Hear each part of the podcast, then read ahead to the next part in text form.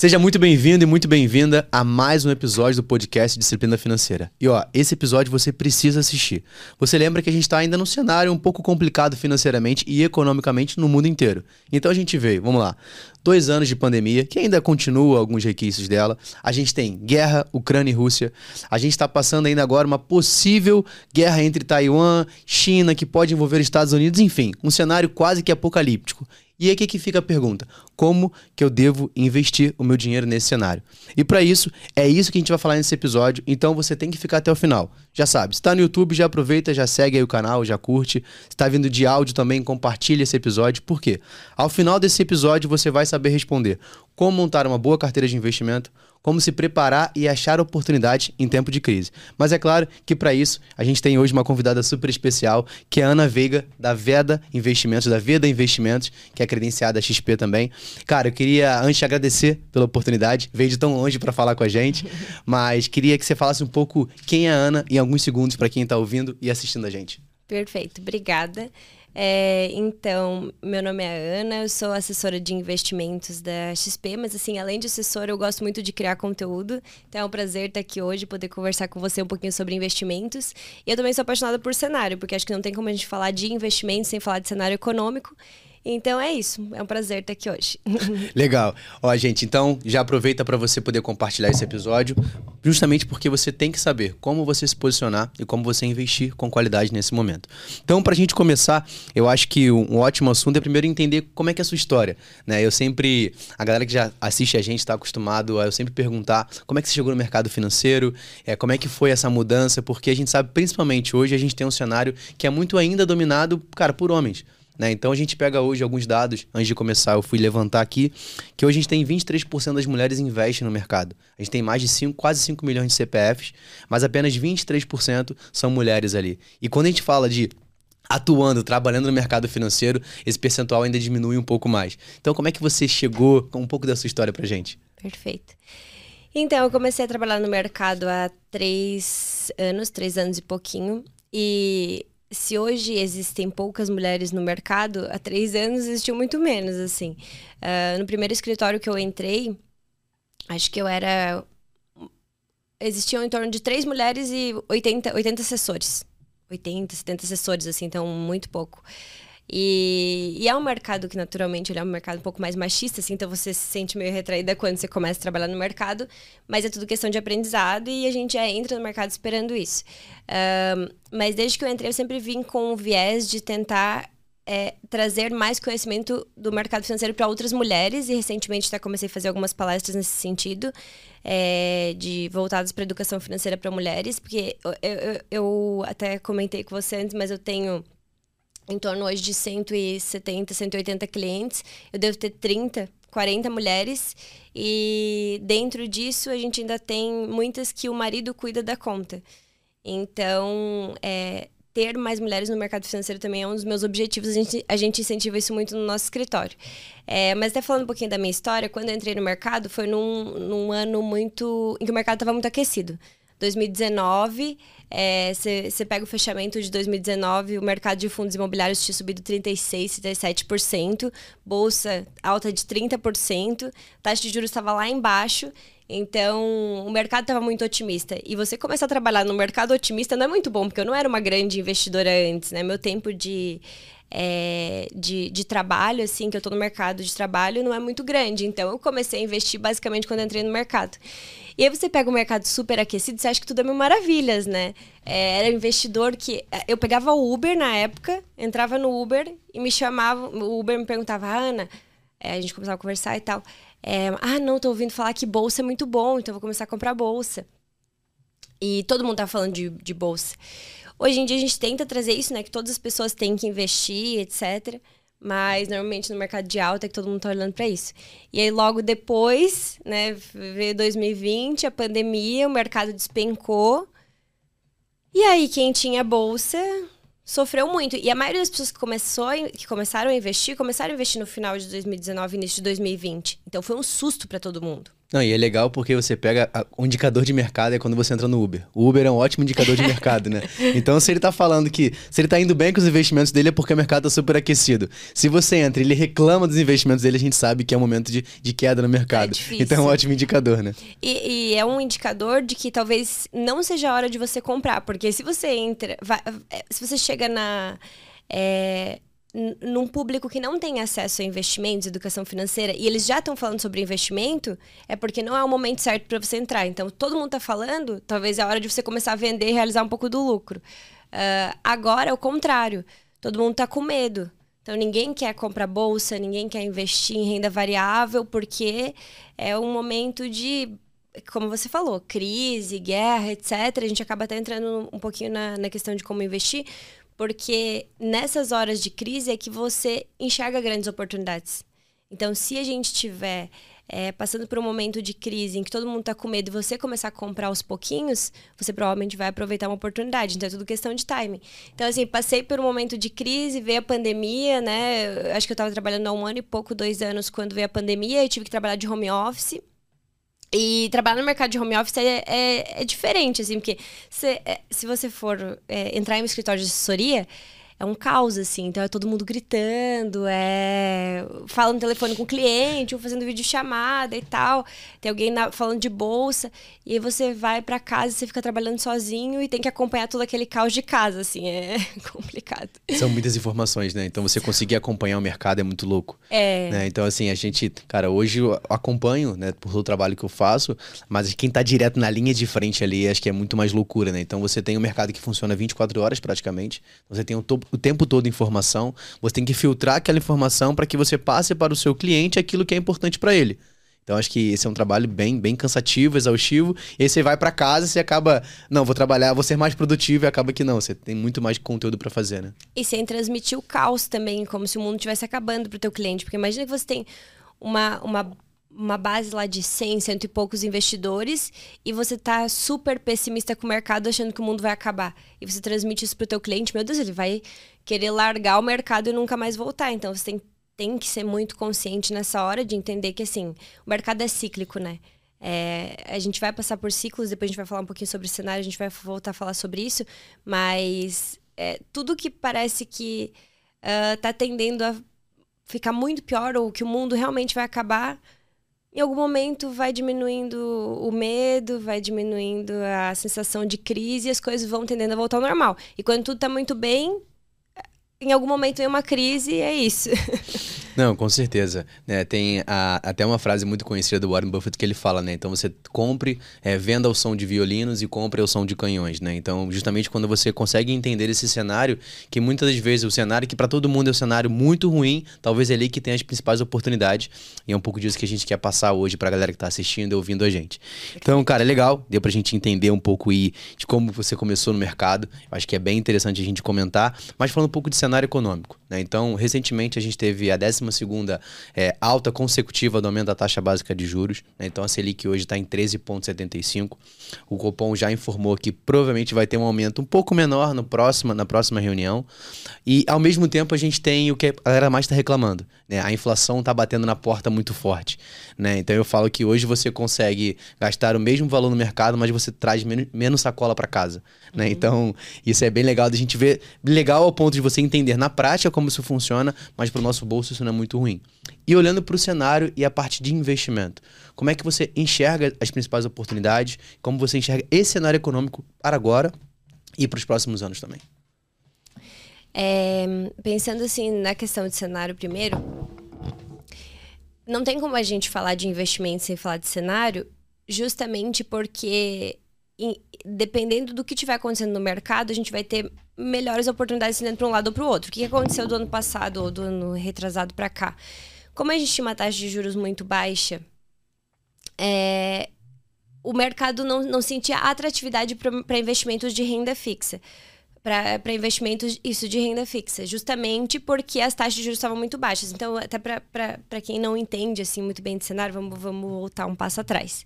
A taxa Selic é a taxa básica de juros da economia, então ela vai servir como base para todas as outras taxas de juros. Então, você pega empréstimo, por exemplo, a gente vai ter taxas de juros menores nos empréstimos, então vai ficar melhor para você pegar empréstimo E o, no fim, a renda fixa, por exemplo, é um empréstimo. Só que é um empréstimo inverso, é que a gente empresta dinheiro para um banco.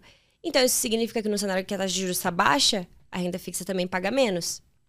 E os investimentos de renda fixa nesse momento ficam menos atrativos. Eu lembro de 2019, a gente tinha eh, CDBs pagando 6% ao ano. Então, você ficava um ano para receber 6%.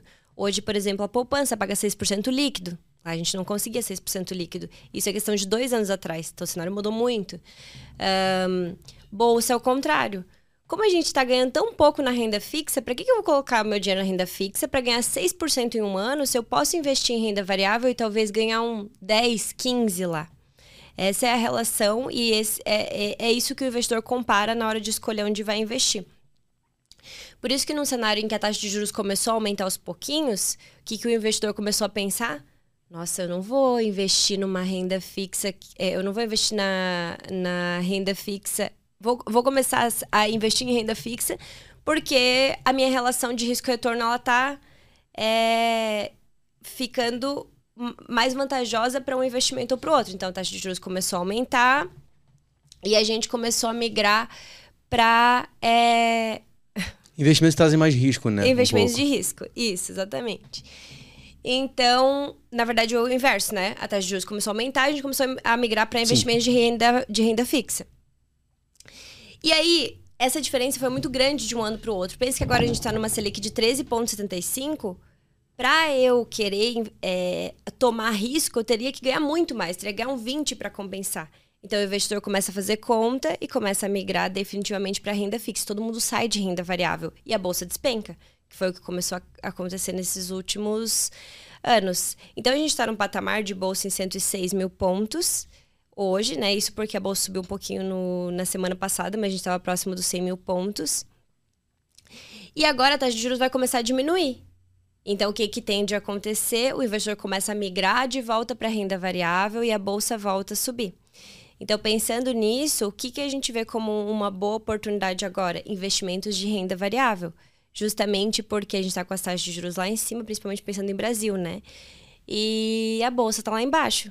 Então você tem que olhar para essa questão de cenário. Só que faz sentido eu pegar todo o meu dinheiro e investir em bolsa? Não necessariamente, porque eu tenho que olhar para o meu planejamento financeiro também, para o meu perfil de risco. Então, eu sendo um investidor mais conservador, é muito melhor eu aproveitar uma renda fixa lá em cima. Eu, se eu pego um pré-fixado, por exemplo, eu vou travar num 14, 15, 16%. Beleza, estou ganhando isso por 5, 6, 7 anos. Talvez agora, como a bolsa está lá embaixo, eu ganhe mais do que isso investindo em bolsa. Mas não tem como ter certeza. Então, no fim das contas, o momento agora é um momento de oportunidades. Se eu vou investir em bolsa, eu vou pegar boas oportunidades porque os preços estão baratos. E se eu vou investir em renda fixa, eu vou pegar boas oportunidades porque as taxas estão lá em cima. Até uma ideia legal, assim, para quem tem investimentos em renda fixa, que estão vencendo para agora, é você começar a resgatar esses investimentos antecipados porque ele vai vencer daqui um mês, dois meses, três meses, e aí você já reinveste para uma renda fixa mais longa, de 5, 6, 7 anos. Porque se a taxa de juros começar a diminuir, você vai ter travado a tua rentabilidade para longo prazo. E esse é muito legal você falar, você tocou num ponto sobre perfil de, de risco e retorno, analisar o comportamento de cada indivíduo na hora de tomar a decisão de investimento. Por que, é interessante a gente falar sobre, sobre isso? Porque muitas das vezes a gente escuta muita gente falar do mercado, né? então o mercado de educação financeira, o mercado de investimento cresceu muito, isso é muito bom nos últimos anos, mas ao mesmo tempo a gente vê muita gente talvez fazendo indicações. E aí acaba que aquela pessoa que está começando a investir, ela vê alguém falar de, nossa, tem uma ótima oportunidade na empresa XPTO três, por exemplo, né? E aí a pessoa fala: caramba, poxa, então eu vou colocar o meu patrimônio aqui. Só que ela não analisou antes qual é o perfil dela. Se faz sentido, se ela tem uma ótima estrutura orçamentária, se ela já tem uma reserva de emergência, se ela tem essa visão de médio e longo prazo.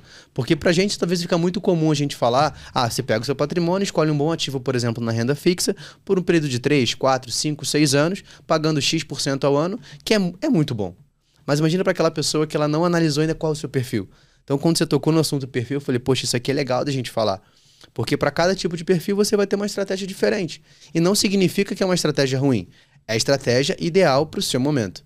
É, eu sempre brinco que é, por muito tempo eu fui atleta, então eu falo que, cara, a, a minha alimentação vai ser diferente da sua e de quem está ouvindo a gente. O meu treino vai ser diferente do seu, de quem está ouvindo a gente. Por quê? Porque a individualidade é muito importante. Assim também no mundo dos investimentos. Eu tenho que entender para o meu perfil, para o meu comportamento, para minha estratégia, aquilo é ideal para que eu faça. E aquilo dificilmente vai ser replicado para outra pessoa. Então acho que isso é super importante a gente comentar, né? Não, perfeito. É, tanto que muita, muitas pessoas às vezes vêm me perguntar no Instagram ou. Ah, me, me manda um modelo de carteira de investimentos. E no fim das contas não tem. Porque a gente tem que olhar exatamente para a vida de cada pessoa e também para o perfil de risco de cada um. Quando uma pessoa está começando a investir, é, o que, que eu sempre recomendo? Começa por renda fixa, Ainda mais que nesse momento a gente está com uma taxa de juros muito alta, então é fácil você ganhar dinheiro com renda fixa. Mas pega um pouquinho de dinheiro, nem que seja um valor que você diga, nossa, se eu perder tudo, não vai ter problema nenhum para mim. Não que você vai perder tudo, provavelmente você não vai perder tudo, mas. É, e aí começa a investir em ações, em fundos imobiliários, em outros tipos de investimento, porque você vai sentir se aquele investimento faz sentido para você. Porque às vezes a gente fala de perfil de investimento, perfil de investidor, e você imagina que ah, meu perfil é conservador, moderado ou agressivo. Mas na hora que você investe, que você vai sentir se o teu perfil é realmente aquele. O que, que é aquele perfil? Porque eu, te, eu tenho um exemplo de alguns clientes que já começaram uh, com 30%, 40% em bolsa. E aí, todo dia ou toda semana me mandava uma mensagem falando: Ana, eu tô muito desconfortável. Ana, não consegui dormir por causa da minha carteira. Muitas vezes. E aí, o que, que eu sempre recomendei assim, ah, tudo bem, se, tenta segurar um pouco, ver como é que você está se sentindo, mas se chegou no momento que a pessoa está muito incomodada com a carteira de investimentos dela, eu recomendo sair. E assim, ah, vai vender no prejuízo? Vende no prejuízo. O importante é que você saia e que você vá para um investimento que faça sentido para ti, porque não vai fazer sentido para todo mundo. Então, o investidor mais conservador, às vezes, vai ter uma carteira de renda fixa e vai aceitar ganhar menos, mas pelo menos ele vai estar tá bem. Então, você está confortável com a tua carteira de investimentos, na minha opinião, é o mais importante. E você só vai aprender isso investindo. Por isso que não tem muita receita de bolo, né? Então, é isso que é legal, né? Acho que quem, quem começou, por exemplo, a investir em 2018 ou antes, 2019, e pegou ali um momento teoricamente muito bom e passou pela crise, pela principalmente a gente pega aí a bolsa em 2020, 2021, até mesmo 2022 e teve uma, uma perca, teoricamente ela não, ela não teve um prejuízo, mas ela viu a carteira dela perdendo valor ao longo dos anos, principalmente pela questão do Covid-19, e passou por esse cenário, a gente fala que é o sustainability da vida real. né? Então, assim, a vida real é o que mais importa. Então, você montou a sua estratégia, você achou que você tinha um perfil XYZ, mas quando você viu de fato aquela sua carteira caindo 10, 15, 20, 35, 40%, é, e eu falo que, cara, tem dinheiro que não se ganha. Então, se aquela sua carteira de investimento que você tem hoje alocado tá tirando o seu sono, tá trazendo briga para sua família, para sua casa, você não tá rendendo, não tá sendo produtivo, é, de vale fato, o seu perfil tá errado. Então você tem que mudar a sua estratégia, entender o que faz sentido para você, independente se, ah, meu vizinho tá ganhando 10% a mais do que eu, cara, não importa. Aquele é o perfil dele. Aquela é a estratégia ideal para ele. O mais importante é que não tire o seu sono. Cara, você ficar preocupado porque a sua carteira tá assim ou assada, é porque de fato você não entendeu o que, o que é a estrutura de investimento para o médio e longo prazo. Né? Uhum. Perfeito. Ótimo, legal. E aí, eu trouxe algumas informações aqui. E aí é só pra gente alfinetar um pouco, porque eu sempre brinco com isso nas redes sociais, né? Por que, que as pessoas ainda investem na poupança? Né? Então a gente, eu acho que, lógico, cada um tem a, a sua estratégia. Talvez para alguns momentos possa fazer sentido, mas hoje a gente pega com uma taxa tão alta que a gente tem na renda fixa hoje. Você pega aí a Selic, o Tesouro Selic pagando 13,75% ao ano, né? Tirando o IR vai dar um pouco menos ali, você pega um CDB 100% do CDI com liquidez diária, pagando tão bem também. E aí eu fiz até uma conta básica, né? Então se a gente pega hoje investimento de 10 mil reais, você deixa por um ano. No Tesouro Selic você vai ter um retorno de 1.113,69, no CDB 100% CDI 1.106 e na poupança 765,32. Então uma diferença de 300 e aproximado 350 reais. E aí na sua opinião, por que, que as pessoas ainda deixam dinheiro na poupança, mesmo sabendo que elas estão deixando de ganhar em outras oportunidades? Mesmo sabendo, não sei. Eu sei que muitas não é, sabem, mas não sabem o que fazer com o dinheiro. Então, acho que o nosso principal problema no Brasil é a educação financeira, né? A falta dela, na verdade. Quando você pega dados, até comparando, por exemplo, Brasil e Estados Unidos, se não me engano, 60 e poucos por cento da população lá investe em bolsa. Uh, acho que 90 e poucos por cento da população deve investir em corretora e não em banco. Uh, então, assim, educação financeira lá é totalmente diferente. Na escola você, você aprende sobre educação financeira e sobre como cuidar do seu dinheiro. No Brasil, não. Eu, por exemplo, nunca tinha ouvido falar de investimentos até eu começar a trabalhar e pesquisar na internet e ver vídeo no YouTube. Foi assim que eu aprendi sobre investimentos. Eu sei que a maioria das pessoas é assim, acho que por isso que esse trabalho que a gente faz de, é, de criar conteúdo na internet, etc., é muito importante, porque a gente não tem, não tem alguém. Eu não imagino em algum momento no Brasil, talvez eles adicionando uma matéria de educação financeira, talvez no futuro, assim, mas não é prioridade aqui. Então as pessoas investem na poupança porque elas não sabem o que fazer com o dinheiro. E depois porque parece muito complexo. Você pensar em abrir uma conta e aí você abrir aquela conta e ter que escolher qual investimento que você vai fazer, assim, parece um negócio fora do. do, né, do, do não é tão simples. Mas quando a gente começa a entender um pouquinho, você vê que é muito simples. Você abre uma conta normal em uma corretora, você vai mandar uma TED, como se você, você fosse mandar uma TED para um outro banco. Você tem lá um cardápio, a gente chama de a corretora do shopping financeiro, né? Porque é igual você entrar no shopping, você tem várias lojas, e você vai escolher em qual loja que você vai entrar fazer sua compra. No fim das contas, a corretora é basicamente isso. Você abre a plataforma da corretora, você tem várias opções de investimento. E se você der um Google, você vai ver o que cada investimento significa e qual o risco de cada um. Então não é tão difícil, mas para você às vezes sair da sua zona de conforto e mexer com o teu dinheiro e, e, e tirar para outro e acabar colocando em outro lugar é difícil. E um terceiro ponto, até só para não me estender muito, uh, eu acho que é a questão do da quantidade de golpes e pirâmides financeiras que existem ainda no Brasil. Eu tenho alguns casos assim de é, clientes e, e, até amigos assim que caíram em pirâmides financeiras, muitas voltadas para cripto, agora que o mercado de cripto também está super aquecido, principalmente no ano passado. E parece mil maravilhas no começo. No começo eles pagam o que eles te prometem, que é 5, 6, 7% de ganho. E aí, no terceiro, quarto mês, você nem recebeu todo o dinheiro que você investiu de volta. E aí some, você não consegue tirar o dinheiro, porque no fim é muito fácil você pegar uma tela e colocar ali, ah, você tem 50 mil reais aqui. Mas no fim, se você não conhece o sistema por trás, você não sabe para onde foi aquele dinheiro. Então, muita gente fica com medo por causa disso. No fim, a educação financeira é que resolve tudo. É, porque acaba criando um bloqueio, né? Então, ela teve o primeiro, o primeiro acesso dela. Já foi uma fraude, já foi uma pirâmide, já foi algo do tipo. Então, ela acaba, pô, então isso não é para mim. Né? E acho que essa é a pior frase a gente ouvir, não, o mercado financeiro não é para mim, investir não é para mim. Você fala, é sim para você. Dá mais uma oportunidade de fato para algo sério. Então acho que é legal a gente falar sobre essa dificuldade da base da educação financeira.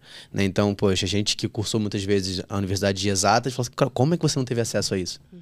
Né? Isso eu sempre falo, poxa, eu fiz exatas e falo, como é que eu não tive acesso a montar um planejamento financeiro? Como é que eu entendi a base de como montar a minha reserva de emergência? E aí, a gente pegando esse cenário, Ana, é, olhando hoje, porque a gente está falando do cenário econômico, né? Já falou um pouco de como é que está a taxa básica de juros, a inflação, como é que a gente pode colocar, mas o próximo passo, né? Então vamos supor que a galera está ouvindo a gente, já sabe um pouco de como montar sua reserva de emergência.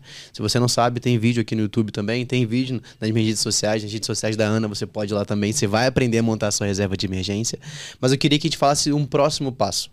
Né? Então, depois que eu tenho essa reserva, pegando o cenário de hoje, de uma alocação de ativos, como seria a melhor forma de a gente alocar nosso patrimônio hoje em categorias? E como é que você pode falar pra gente isso? É, eu acho que a gente nunca pode alocar 100% em uma categoria de ativos e nem 100% em uma economia. Então, por isso que eu sempre falo que é importante também ter uma parte com diversificação internacional. Eu não vou falar em percentuais, mas eu vou dizer o que eu acho importante ter em uma carteira bem diversificada. E aí depois entra aquela questão de perfil de risco de cada um. Mas hoje em dia acho muito importante ter um pouco de renda fixa. E quando a gente fala de renda fixa, é, você precisa diversificar dentro de renda fixa em indexadores diferentes. Então, a gente tem os pós-fixados, os pré-fixados e os atrelados à inflação. Por que, que é importante diversificar nesse sentido? Porque imagina que eu apliquei todo o meu dinheiro num CDB que paga inflação mais 5. E aí, no ano que vem ou no outro, a inflação começa a reduzir muito. E vamos dizer que a inflação fica numa média histórica do Brasil, aí, que é em torno de 5% você vai estar tá ganhando 10. 5 mais 5, você vai ganhar 10. Beleza. Uh, mas hoje eu tenho CDBs pré-fixados pagando 15%, por exemplo. É, e se eu tiver um 15%, eu poderia estar tá ganhando 15% ao invés do, do 10%. Então tem essa, essa, essa diferença. Eu não sei qual vai me pagar mais no final das contas. Pode ser que no ano que vem a inflação vá para 10% ou 15%. Tudo pode acontecer no futuro. Então, assim, por mais que a gente olhe para o cenário econômico, você não consegue prever o futuro. Por isso que no fim no fim das contas, a diversificação é sempre muito importante. Uh, então, dentro de renda fixa, a gente diversifica em pré, em pós e um pouco de, de inflação, né? Que também seria uma, uma forma de pós-fixado, mas um pouco de inflação. Beleza. Agora, quando a gente vai para a parte de renda variável, você pode investir em Bolsa Brasil, que eu acho que é importante ter um pouquinho de bolsa Brasil. Hoje a nossa bolsa, a bolsa brasileira, ela é muito forte na parte de commodities. Então assim, você pega as principais empresas do Brasil são voltadas para commodities. Então tem, a gente tem lá, isso não é uma recomendação de investimentos, mas tem as principais empresas Vale, Petro, uh, você tem grandes empresas da, é, da parte de exportação de carne, de carne bovina, como Marfrig, é, JBS. Você tem grandes empresas voltadas para a parte de commodities. E hoje o Brasil assim, é muito forte em commodities. Então, quando a gente olha para a bolsa aqui, você não vai encontrar muita empresa de tecnologia. E tecnologia, a gente sabe que hoje para o mundo, imagina o que, o que é, o que seria a gente sem a Apple, ou o que seria a gente sem outras grandes empresas, Microsoft, que não Google, são empresas sim, brasileiras, sim. Google. Uh, então, quando você quer investir também em empresas que vão para a parte de tecnologia, você vai para, por exemplo, Bolsa Americana. Então, eu não vejo hoje como diversificar uma carteira de investimentos sem ter uma parte lá fora. E o brasileiro esquece disso. Você pega a maioria das carteiras não tem investimento internacional. Muitas vezes por falta de conhecimento, muitas vezes por. Hum, não sei, nunca ter pensado nisso. Quando você pensa internacional, você pode investir em investimentos internacionais de algumas formas. Uma delas é investir através de BDRs, que é como se fosse o recibo de uma ação da ação lá de fora, negociada aqui na Bolsa Brasileira. Então você consegue comprar ela direto da sua corretora. Você abre seu home broker ali. Ah, por exemplo, eu trabalho junto com a XP Investimentos. Então você abre o seu home broker da XP e você consegue comprar o BDR da Google da Apple, da Amazon, de grandes empresas que você não teria acesso aqui hoje que você vai investir no mercado diferente do que você tem aqui no Brasil. Você pega hoje o mercado brasileiro de tecnologia, assim, é, é relativamente fraco. Sim. Uh, e aí, por exemplo, se você acredita que o mercado, que a China pode ser uma grande potência lá no futuro, por que você não pegar um pedacinho do teu capital e alocar em China? Por que, que você tem que ficar 100% em Estados Unidos e Brasil? Então, acho que a diversificação em outras economias que podem se tornar grandes potências no futuro, já são, né? Mas acho que pode se tornar mais, mais fortes ainda, uh, é, uma, é uma boa opção. E tudo isso você consegue com a parte de diversificação internacional. Muitas vezes a gente tem dificuldade com essa parte porque você tem que escolher em qual ativo investir, você não sabe qual escolher. Aí você pode investir através de fundos de investimento. Porque hoje tem fundos internacionais que são fundos globais. Eles não investem só uh, na bolsa americana ou só na bolsa específica, investem numa carteira diversificada global. E um último investimento que eu acho muito interessante ter um pouquinho em carteira são os fundos imobiliários. Por que eu gosto muito de fundo imobiliário? Porque ele te gera uma renda passiva então, mesmo que você não esteja no momento de usufruir dessa renda passiva, você pode se beneficiar de uma valorização, porque é igual você pensar no mercado imobiliário. O mercado imobiliário passa por altos e baixos. Agora a gente não está vendo uma grande valorização em fundos imobiliários, mas eu acredito que no médio ou longo prazo a gente deva ter, assim como foi 2019, que a gente estava conversando antes, foi um ano que a bolsa subiu 30, 30 e poucos que os fundos imobiliários subiram 30, 30 e poucos por cento. Então, tudo é questão de diversificação. E aí, quando você chegar lá no futuro, que você está indo para o momento de ter uma renda passiva, você já conhece esse tipo de investimento. E aí você vai migrando a sua carteira para investimentos que te gerem renda, que te paguem dividendos. Então, acho importante ter também. Não, legal. E sim, a gente até gravou recentemente um episódio sobre fundos imobiliários com o Danilo. E a gente falou muito sobre você ter uma porcentagem da sua carteira nesse tipo de ativo, justamente pela questão da renda passiva, e você aproveitar nesse momento que você não está usufruindo dessa renda, você pode reinvestir aqueles dividendos. E isso você consegue até num primeiro momento. É, primeiro que eu acho que vai muito também da questão emocional. Né? Então, o cara investidor que está começando, ele já vê ali no. Ele investiu hoje. No mês seguinte, uma cota de um fundo imobiliário, no mês seguinte, ele já vê ali alguns centavos caindo na conta dele, ele fala: opa, isso dá resultado. Uhum. Isso aqui tá fazendo sentido para mim. E aí ele acaba se motivando ainda mais. Porque acho que um dos trabalhos que a gente tem que sempre bater, eu acredito que você fica mais diretamente com isso, cara, e tanto no processo de consultoria, hoje meu de mentoria, eu sempre bato na questão da disciplina. Né? Então, não à toa que o nome é disciplina financeira, porque você tem essa dificuldade de você conseguir manter ao longo do tempo aqueles investimentos. Então, você ter a clareza de receber um dividendo, reinveste né? Realoca, faz uma boa alocação de ativos em diferentes categorias. É, hoje, poxa, a gente tem muita facilidade. Se a gente pega o mercado há pouco tempo atrás, 7, 8 anos atrás, você não tinha tantos BDRs, por exemplo. O BDR você tinha para investidor qualificado. Então você tinha que ter um pouco mais de um milhão de patrimônio para você começar. Hoje não. Você consegue comprar com muito mais facilidade. Você tem os ETFs, os fundos de índice também, que eu acho que para o investidor iniciante, eu particularmente gosto muito desse modelo de alocação, que é uma gestão mais passiva, menos ativa, que eu acho que faz sentido para quem está começando. Né? Então acho que ter essa clareza de como alocar, de você como fazer essa gestão sem tirar o seu sono e conhecendo um pouco do cenário, que eu acho que é inevitável, né? A gente não pode fugir de querer aprender sobre esse conteúdo. Então, de querer buscar essa informação para que eu tenha uma, uma carteira mais tranquila e possa fazer com, com que essa carteira se passe ao longo do tempo. Né? Então, ter essa visão de longo prazo é super legal, né?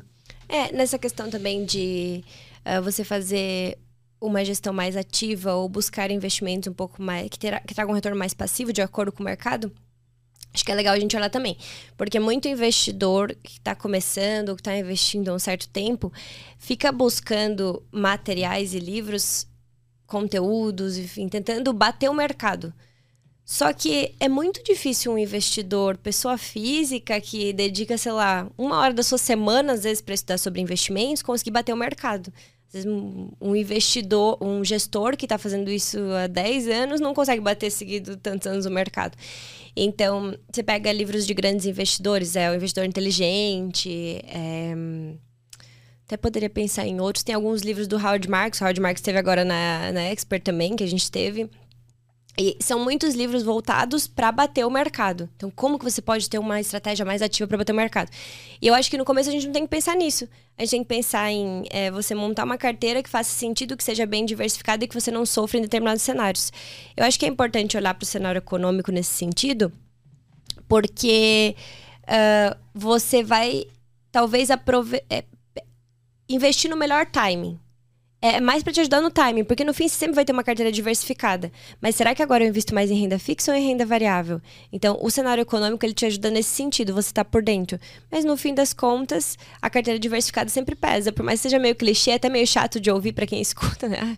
Carteira diversificada, no fim das contas, é o RSA de bolo que faz sentido, sabe? É, não, e assim, você falou legal porque às vezes a gente está muito preocupado com o timing. Então, assim, eu, eu quero encontrar a melhor oportunidade da melhor empresa e eu acabo até perdendo aquele tempo, porque eu fico tão preocupado em, em tentar acertar ali o, o mais importante. O fundo do poço. Ou... E a gente não vai acertar. Tem até um estudo da, da Vanguard Group que fala sobre isso, estudo de 2020, se não me engano. E ele fala que se você tem uma, uma carteira com ativos descorrelacionados, com uma visão de longo prazo, o seu retorno médio é muito maior do que o tempo que você perde tentando encontrar o melhor ativo. E a gente está falando de um grupo que tem 7 trilhões sobre gestão. Né? Se não me engano, é segunda, o segundo maior grupo de, de investimento hoje de gestão do mundo. Então, assim, poxa, se alguém que tem 7 trilhões sob gestão, quem sou eu com meus míseros milhares ali de reais? Então, assim, acho que quando a gente começa a olhar para isso, eu perco menos tempo, sou mais assertivo porque eu tenho uma carteira correlacion... descorrelacionada, então vou ter um ativo A que tem um peso que pode estar no momento ruim. Então, por exemplo, a gente pega a correlação de hoje. Hoje eu tenho a bolsa aí nos últimos seis meses com uma queda de quase 50 e poucos por cento, e a gente pega a renda fixa, cara, com um bom momento. Se eu tenho um pouco aqui e um pouco aqui, eu vou aproveitar. E em algum momento o cenário econômico, o ciclo econômico vai girar e a gente vai ter essa balança bem, bem estruturada. E aí vem o que você falou. Não só isso, mas eu olhar também para o cenário internacional.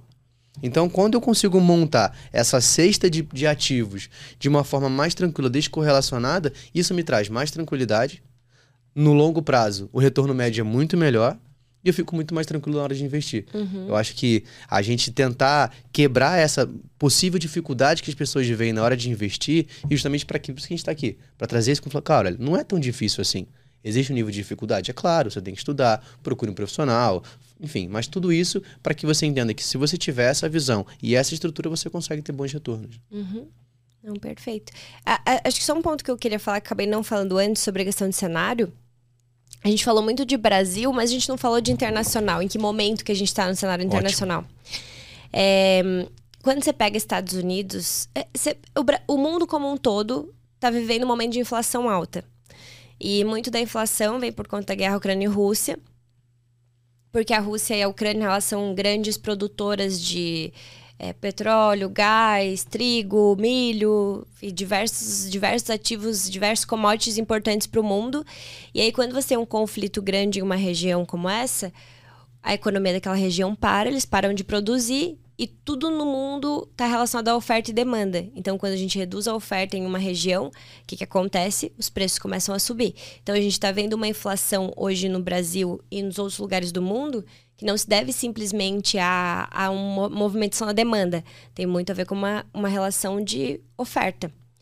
E então você pega Estados Unidos, a gente está com uma inflação de 8, eu não vi o dado mais recente, mas 8,5 talvez. 8,9%. 8,9% nos últimos 12 meses. Quando que a gente viu uma inflação tão alta nos Estados Unidos? Você pega a Europa, a Europa está passando por uma crise gigante, né? Porque eles são muito dependentes da Rússia é, por conta do gás. É, eles utilizam muito gás e eles compravam muito gás russo. Agora eles estavam até tentando reduzir o quanto vinha do gás da Rússia, enfim, mas no fim acaba voltando tudo para lá, porque aí a Ásia vai acabar comprando da, da Rússia agora, e aí eles acabam comprando o que vem da Ásia, que no fim das contas acabou só sendo mais caro para eles. Então... Não, e, e é legal você falar disso, Ana, porque às vezes as pessoas olham, só o Brasil é ruim. Só o Brasil tem problema. Eu vi, falando sobre essa questão do gás, por exemplo, a Alemanha, 55% do gás da Alemanha vem da Rússia. E eles vão passar por um inverno agora. Eles estão morrendo de medo, uhum. porque em alguns lugares na Alemanha, eles, eles que, que eles fizeram? A redução caiu de 55% para 25%, está chegando a 15%, para tentar não ter tanta dependência russa, e por isso algumas regiões estão obrigando os moradores a tomarem banho frio. Está no inverno alemão. Né? Então, assim, é o inverno com, com, com, com temperaturas negativas, justamente para tentar conter uma reserva para um cenário pior que vai estar. Tá. Então, talvez seja legal a gente falar de como é que está o cenário econômico no mundo, porque as pessoas, olha, o Brasil é horrível, é, é só o empresário que aumentou o preço no mercado, né? Então não, ninguém olha para oferta e demanda, expansão monetária nos últimos anos, né? e impressão de dinheiro que para muita gente acha, ah, vai lá, imprime mais e coloca para a população. Claro, houve uma necessidade, mas não naquele cenário, enfim. Mas eu acho que quando a gente fala de um mundo como um todo e tudo que está acontecendo, olha, eu tenho oportunidade na minha casa e eu tenho que olhar e ver que aqui não é tão ruim. Né? Então você pega, por exemplo, hoje, cara, quantos investidores internacionais estão vindo para o Brasil olhando para renda fixa, por exemplo? Hoje a gente tem a maior taxa nominal no, no mundo, é o Brasil, só perde para a Turquia, acho que Argentina, se eu não me engano. Né? Então acho que a gente, você falar sobre isso é muito importante, porque as pessoas veem que não é tão ruim aqui. É, ainda mais nesse momento. Acho que talvez se a gente olhasse para dois, três anos atrás, antes da pandemia, a gente ia falar, nossa, realmente, é, o Brasil tá mais difícil, mas. Uh, e aí, quando você pega. Tem essa questão da inflação, e no fim tudo volta para a relação de, de risco-retorno dos investimentos. Então, nos Estados Unidos, a gente está começando a ver, a ver, um aumento da taxa de juros lá. É, Estados Unidos sempre teve uma taxa de juros é, próxima de zero. E agora a gente provavelmente vai ter mais um aumento de 0,75 na próxima reunião. E talvez chegue a próximo de 2, 3, 4% no final do ano, no ano que vem. Uh, e a gente tem. Uma, imagina, você ter uma taxa de juros nos Estados Unidos de 3, 4% e você conseguir ganhar num título de, de renda fixa nos Estados Unidos, ganhar 4% em dólar. 3% em dólar, 5% em dólar. O que, que os investidores vão começar a fazer? Migrar dinheiro para os Estados Unidos. E aí, isso pode ter um impacto aqui no Brasil no, nos investimentos, em qualquer tipo de investimento, porque todo investidor vai acabar migrando para renda fixa lá. Então, é algo que a gente pode estar olhando. A bolsa americana, por exemplo, acho que deve já ter caído esse ano uns 25, 30%. A bolsa de tecnologia talvez até um pouco mais, a Nasdaq. E isso acaba sendo oportunidade também. Lá a gente está num momento um pouquinho diferente daqui. Aqui a gente está no final do ciclo da alta de juros. Então, provavelmente a gente vai chegar numa Selic talvez de 14, talvez se mantenha 13,75 por mais tempo. E depois a tendência é de diminuir, e aí renda variável no Brasil começa a voltar a ficar atrativa. Na Bolsa Americana, Estados Unidos, a gente está no início do ciclo da, alta de juros. Então, talvez a Bolsa lá continue caindo por mais tempo. Isso é especulação minha, né? Mas no fim das contas é isso que pode acontecer, provavelmente dependendo do que acontecer no cenário. Então, vale a pena comprar a Bolsa Americana? Eu acho que vale. Mas você tem que fazer o quê? Comprar aos poucos. Então, ah, eu tenho 10 mil para comprar em Bolsa Americana. Eu vou comprar em quatro vezes, até o ano que vem. Porque eu vou comprando aos poucos e não tem como acertar o fundo do poço, mas pelo menos eu vou fazer um bom preço médio de compra. Acho que isso que é importante. Mas acho que vale a pena olhar muito agora para internacional por conta disso. E aí tem a questão agora da China e Taiwan. O mercado financeiro não está falando muito disso e não se assustou tanto ainda com isso. Se houvesse Hum, nem, nem sei o que, que poderia acontecer assim, mas se houvesse uma crise muito mais forte lá, talvez uma guerra, uma paralisação forte na economia chinesa, isso seria bem ruim para o Brasil, mas seria bem ruim para o mundo todo. É, então, a gente vai ter que ver o que vai acontecer para ver se vai ter algum reflexo, mas no momento o mercado não está olhando tanto para isso com preocupação. Mas para frente talvez a gente possa é acabar se preocupando mais, né? Como foi com Ucrânia e Rússia. É, ótimo, legal. Você tocou numa, numa ideia, né, sobre a questão da Bolsa Brasileira. Eu queria só voltar nesse ponto, porque eu acho que a gente pode falar rapidamente um pouco mais sobre esse assunto. Né? Então eu separei alguns dados aqui. É, eu gosto muito de, de, dados, né? Então eu pego algumas informações dos últimos 20, 25 anos e isso traz pra gente uma, não digo uma tranquilidade, mas mostra se eu consigo começar a ter essa visão de longo prazo, eu posso ter mais tranquilidade nos meus investimentos e aproveitar mais oportunidades. Por exemplo, anotei aqui, nos últimos 20 anos Ibovespa, né, que é o principal índice que a gente tem, teve seu PL, então preço sobre lucro, então a proporção de, de oportunidade que eu posso ter ali, ou seja, eu, imagina que você vai comprar esse telefone aqui. Normalmente ele custa 10 mil reais. Você tá, tem, tem como comprar ele hoje por 8. Então você teve 2 mil reais de desconto. Você teve uma oportunidade de compra porque você sabe que ele vale 10 mil, só que você comprou ele mais barato. Então isso é uma coisa que a gente vê como oportunidade. E nos últimos 20 anos, a gente está com um PL hoje na Bolsa Brasileira de 4,75 vezes. Né? Vou botar 5 vezes aí, em agosto de 2022, o último dado é do dia 5. E a gente só teve essa mesma oportunidade nos últimos 20 anos em duas datas.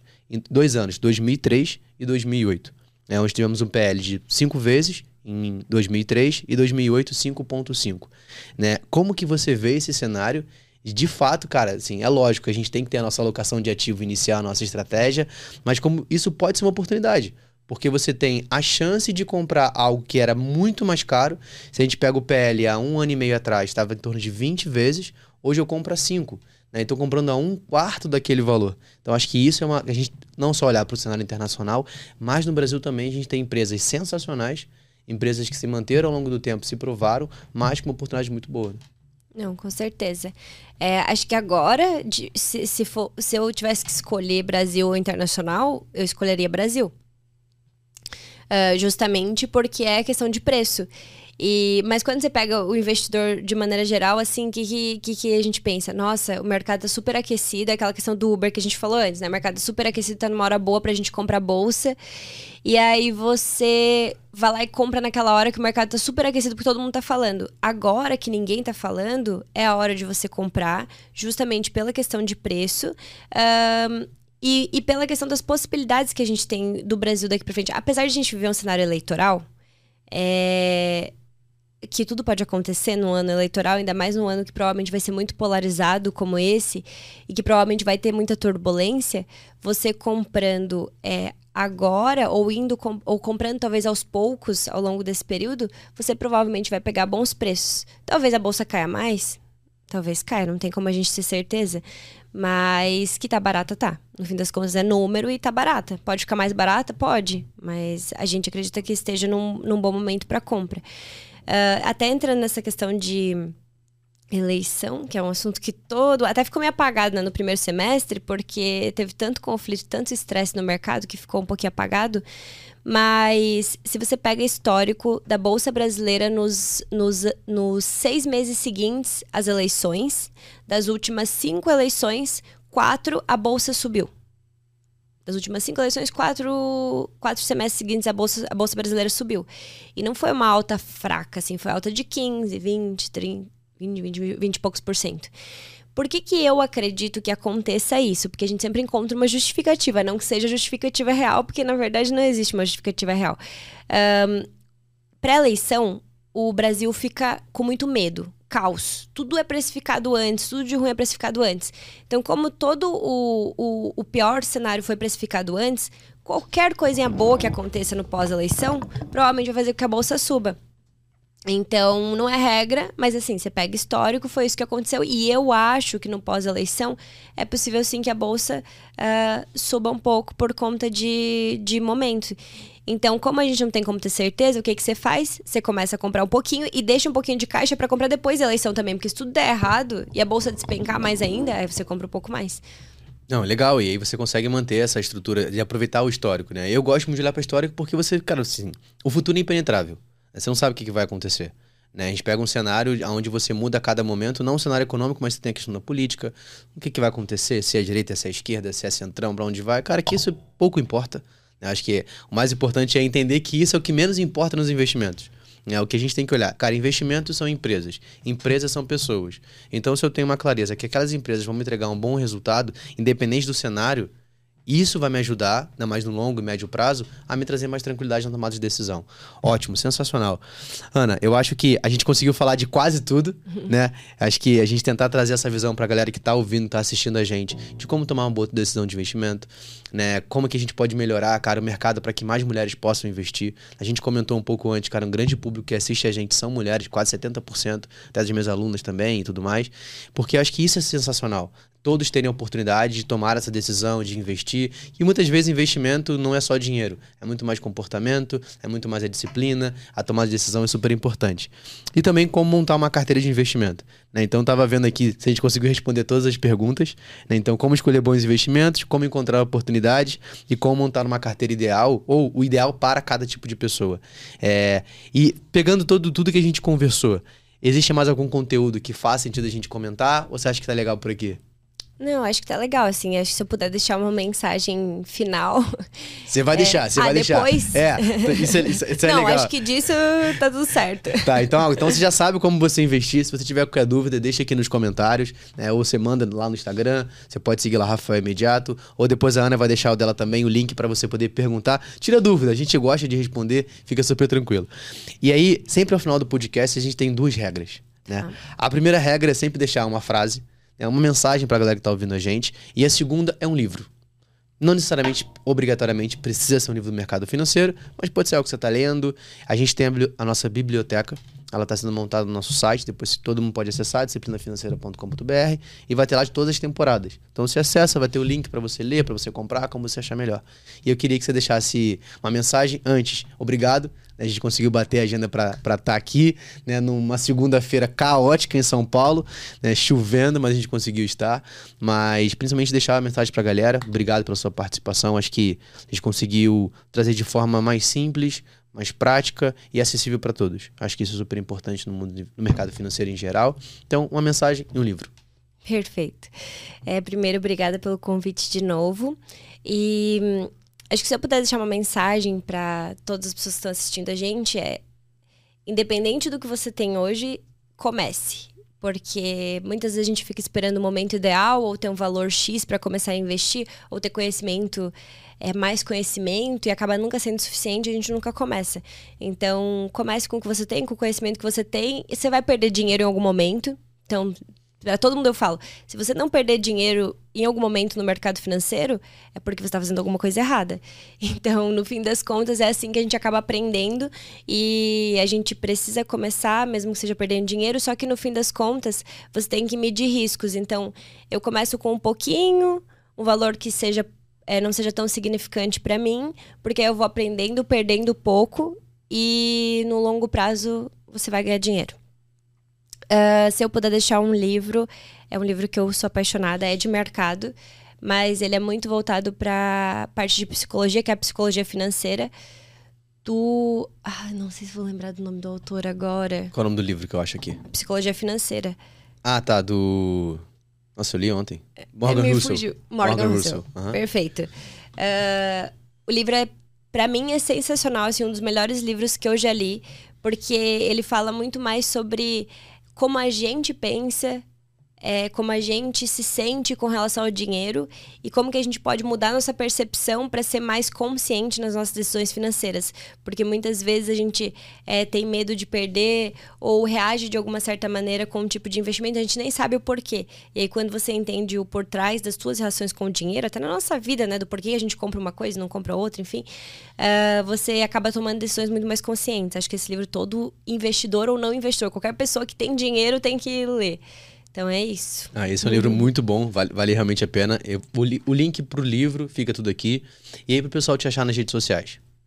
É Ana Caveiga, meu Instagram. E eu crio conteúdo no LinkedIn também, né? Mas é Ana Carolina Veiga. E é isso. Beleza, pessoal, ó, obrigado pela sua participação mais uma Obrigada. vez. Gente, já sabe, nosso episódio, você não deixa de compartilhar. Eu sempre falo, manda no grupo da família, que sempre dá treta, um fala que tá certo, outro fala que tá errado, tem discussão, mas estão falando da gente, tá ótimo. Tá beleza? Então não deixe de compartilhar e nos vemos no nosso próximo episódio. Um abraço, fui, tchau, tchau.